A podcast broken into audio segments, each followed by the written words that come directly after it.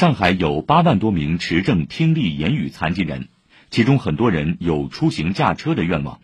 昨天，首批听障人士驾考体检活动启动，过关人员将在目前上海唯一的听障人士驾考培训基地安亭驾校参加培训，最快三个月后就能开车上路。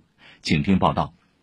下午两点半，首批五名听障人士来到上海目前唯一一家听障人士驾考体检医院——嘉定区中医医院，跟随手语志愿者的指引和翻译，开始了视力、听力、变色和四肢检查等项目测试。等一下，我会从某一侧发出声音，你听到声音了就举手示意。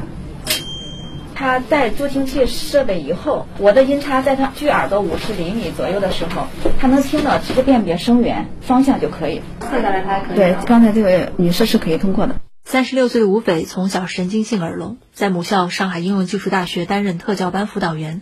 几年前工作地搬至奉贤校区，单程就要两个多小时，这也萌生了他开车上下班的想法。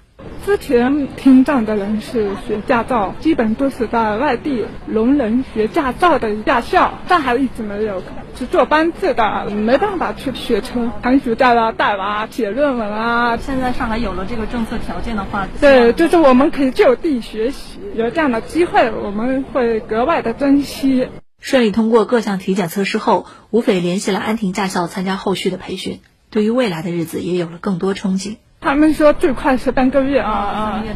拿到驾照以后，我想买一个 SUV 的大型的那个车子，方便我父母还有我老公、我孩子去周边去旅游一下。记者了解到，驾校方面有两名会手语翻译的教练被确定为代教老师，培训车辆的显示屏比普通培训车大，并可以转动视角，方便听障人士的学习和培训。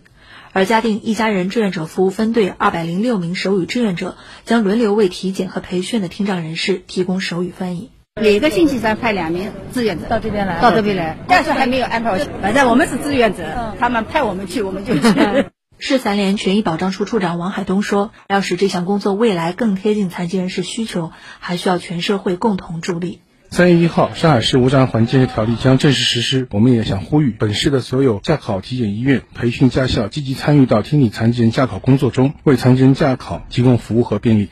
以上由记者汪宁报道。